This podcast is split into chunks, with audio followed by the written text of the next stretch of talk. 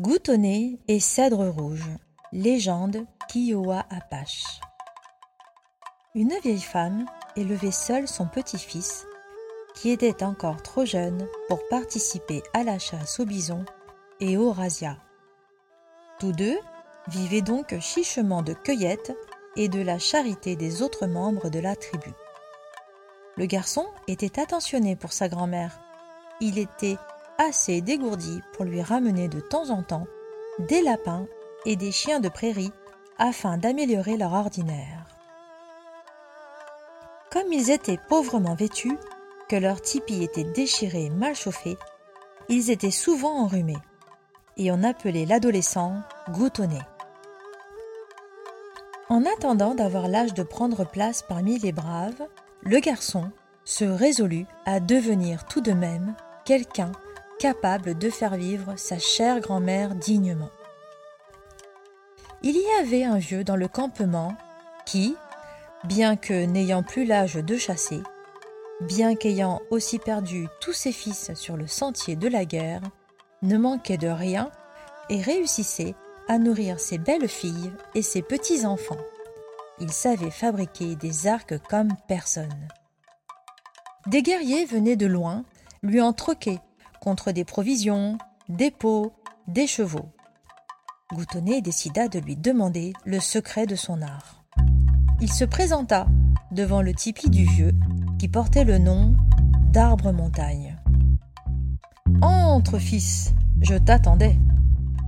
Quelque peu décontenancé, le garçon déposa un couple de lapins devant lui. Assieds-toi. Mon rêve m'a dit que tu allais venir me demander quelque chose. Grand-père, j'aimerais que tu m'apprennes à faire de bons arcs comme les tiens. Ainsi, je pourrais adoucir les vieux jours de ma grand-mère. Écoute, fils, il serait bon que mes secrets ne disparaissent pas quand j'irai rejoindre le pays des esprits. Il est temps aussi que je passe mon art avant que mes mains ne tremblent trop. Mais, vois-tu, il y a bien des hivers celui qui m'a donné le mystère de l'arc m'a fait promettre de ne le transmettre qu'avec son accord. Tu dois aller lui demander. C'est un très vieux chef, père d'une grande tribu. Où est son campement? Et que puis-je lui offrir? Crois-tu que des chiens de prairie lui feront plaisir? L'ancien fut secoué d'un rire et ses yeux brillèrent d'un éclat malicieux quand il répondit Tu le trouveras sur les pentes de la montagne, au milieu de son peuple. C'est le plus grand de tous les cèdres rouges. C'est avec le bois de ses enfants que je fais mes arcs. Tu devras lui offrir ta souffrance. Si tu as le courage d'aller en quête d'une vision, il te parlera peut-être. Je ne peux rien t'apprendre sans son accord. Tu dois le prier savoir si tu peux entrer en résonance avec son chant. Reviens demain, je t'aiderai à te préparer. Nous ferons une loge de sudation. Après la cérémonie purificatrice du bain de vapeur, Arbre Montagne enseigna à Goutonnet un chant pour prier l'arbre sacré, et il lui donna un sac médecine où il avait mis, entre autres ingrédients, un mélange de feuilles de tabac et de plantes pouvoir. Grimpe dans l'arbre. Assieds-toi sur une grosse branche, face au tronc. Reste là, quatre soleils et quatre nuits, sans manger ni boire. Et sans dormir, sinon tu te rompras le cou. N'oublie pas de mastiquer de temps en temps le contenu du sac. Peut-être obtiendras-tu une vision Peut-être que l'esprit du cèdre rouge te parlera. Le garçon prit le sentier de la montagne qui serpentait parmi le peuple odorant des conifères. Il fit quatre fois quatre cercles concentriques autour du cèdre vénérable, tout en psalmodiant sa prière et en lançant dans les quatre directions des pincées de tabac Hogan, les esprits de la montagne. Arbre grand-père, écoute mon cri. Vers l'ouest, où va ta branche noire? Au nord, où se tient ton esprit d'arbre rouge? Entends mon appel vers l'est dans tes cheveux turquoises, vers le sud blanc dans ta sève. Grand-père, regarde-moi, je viens. Goutonnet se déchaussa et se dévêtit afin de monter nu dans l'arbre, ne gardant que son sac médecine. Installé à califourchon sur l'un des bras centenaires, il enlaça le tronc comme un enfant sur le dos de son père, déterminé à rester là quatre soleils et quatre nuits. La première journée lui parut interminable. La faim lui nouait les entrailles. La soif et le mélange qu'il mastiquait lui enflammaient la gorge. Il devait s'agripper à l'écorce rugueuse pour ne pas tomber quand il somnolait, quand des rafales de vent faisaient danser le vieil arbre. Lorsque vint la nuit, ponctuée des hurlements du coyote et des ululements de la chouette, la peur et le doute l'envahirent. Mais il ne renonça pas. La seconde journée fut plus pénible encore. Il vomit le jus noirâtre des plantes qu'il mâchonnait. Des crampes lui raidissaient les membres. La force du sommeil finit par le vaincre totalement. Il faillit basculer dans le vide. Il prit alors la cordelette que l'ancien avait mise dans le sac médecine, la noua à l'un de ses poignets qui l'attacha à une branche haute. Ainsi, il pouvait s'assoupir sans y perdre la vie. Il passa une grande partie de la deuxième nuit à moitié endormi. Il fut réveillé au petit matin par la morsure du froid. Des gouttelettes glacées ruisselaient sur son corps. Il se retrouva dans un épais brouillard. Le peuple des nuages avait entrepris de franchir la montagne. Il se remit à mastiquer les plantes car il s'était rendu compte que cela le réchauffait. Son poignet n'était plus qu'une plaie vive. La douleur était lancinante et le maintenait éveillé. Au cœur de la troisième nuit, dévoré par la fièvre, il semblait en proie à des hallucinations. Il était frôlé par des ombres blanches, des visages grimaçants. Il faillit s'enfuir, quitter ce lieu hanté par les esprits des morts qui n'avaient pas trouvé leur chemin dans l'autre monde. Il eut la force de murmurer une prière funèbre pour apaiser les âmes et les fantômes disparurent. Son esprit lui parut soudain plus grand que son corps. Il entendait comme un battement de tambour accompagné du grésillement d'un hochet. Étaient-ce les pulsations de son cœur Le bourdonnement de ses oreilles? Il lui sembla aussi que des milliers d'yeux le regardaient, le transperçaient. Les étoiles, plus brillantes que jamais, lui murmuraient des paroles mystères, des chants pouvoirs qui entraient en résonance avec ses organes et ses cellules. Son corps lui parut immense il avait l'impression qu'il se dilatait jusqu'à la taille du cèdre.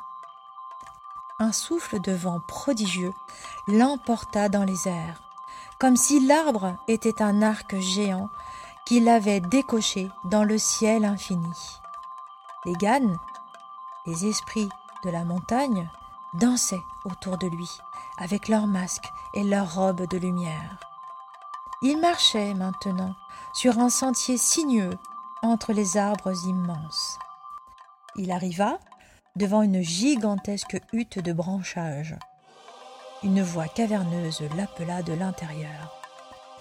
Entre, Goutonnet, je t'attendais. Il distingua dans la pénombre un colosse à la luxuriante chevelure turquoise. Son visage aussi ridé qu'un vieux tronc était plus rouge que celui d'un Indien. Sa tunique était faite d'écorce moussue. Que viens-tu chercher ici, misérable de moins? L'art de fabriquer un arc. Que comptes-tu en faire? Soulager la vie de ma grand-mère. Bien. Ton cœur parle au mien. Nous sommes parents. Tu ne demandes rien pour toi-même. Que tes mains s'accordent à mon chant. Tu seras l'un de mes fils. Mais en signe de notre alliance, n'accepte jamais de la nourriture qui aura été cuite avec du bois de cèdre rouge. Et le géant souffla sur lui la fumée de son calumet pour le bénir.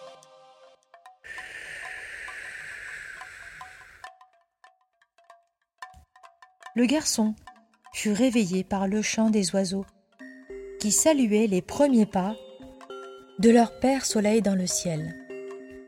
Il avait eu sa vision. Il redescendit le chemin de la montagne et regagna le tipi du vieil homme. Alors, fils, Cèdre Rouge t'a-t-il parlé? Dis-moi ce que tu as vu. Et Goutonnet lui raconta. Tu as été accepté par le grand-père Arbre. Mais avant que je te transmette le pouvoir de l'arc, restaure-toi. Et il lui tendit un bol de soupe pour rompre le jeûne. Le garçon refusa d'y toucher, car il avait senti une odeur de fumée de cèdre rouge dans le tipi. Le vieux gloussa d'un rire moqueur. ne te fie pas aux apparences, ne t'inquiète pas, tu respecteras ta parole en buvant cette soupe. Elle n'a pas été cuite avec du bois de cèdre, c'est seulement sa résine qui me sert d'encens. Après un nouveau rituel de sudation, Arbre Montagne dit à Goutonnet Il faut te trouver un autre nom en accord avec ta vision. Ce sera ton nom d'homme, car bientôt tu seras en âge de prendre place parmi les braves. Que penses-tu de fils de cèdre rouge? Cela plut au jeune homme, et le vieux entreprit de lui transmettre le mystère de l'arc.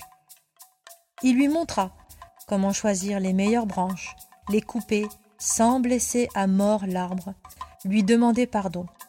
Il lui enseigna à fendre le bois avec le tomahawk en suivant le fil, à le tailler avec le couteau pour lui donner la forme et l'épaisseur convenable.